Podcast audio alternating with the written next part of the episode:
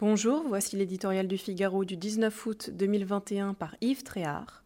Le paradoxe français.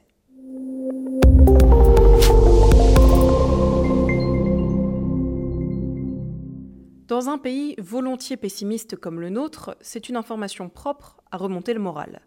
La France a rattrapé son retard et devrait bientôt figurer dans le peloton de tête des nations qui comptent le plus de personnes vaccinées au monde. L'opération s'annonçait plutôt mal au début de l'année. Alors que Morissette recevait sa première injection, les critiques fusaient pour dénoncer notre incapacité à faire comme les Américains, les Israéliens ou les Allemands.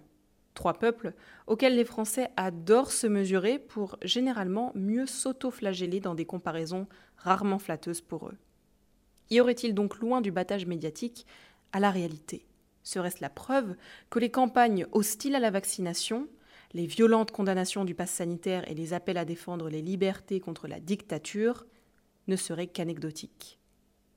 Le prisme des cortèges animés du samedi est sans doute déformant, et le rapprochement des chiffres entre vaccinés et manifestants est bien sûr sans appel. Il convient néanmoins de ne pas tirer de conclusions hâtives de ce paradoxe français. On en verra politiquement les effets ou pas dans les urnes l'année prochaine. L'intervention d'Emmanuel Macron le 12 juillet dernier à la télévision a été, semble-t-il, déterminante. L'incitation à la vaccination a été suivie d'effets, mais nul ne peut dire si cela vaut approbation. Face au coronavirus et à ses variants présents et futurs, la France est en passe de remporter une bataille, mais elle n'a pas gagné la guerre. La rentrée sera placée sous le signe du rappel de la troisième dose, de la vaccination des jeunes et de nombreuses personnes âgées ou fragiles, isolées, ou encore de celles obligatoires, des soignants à partir du 15 septembre.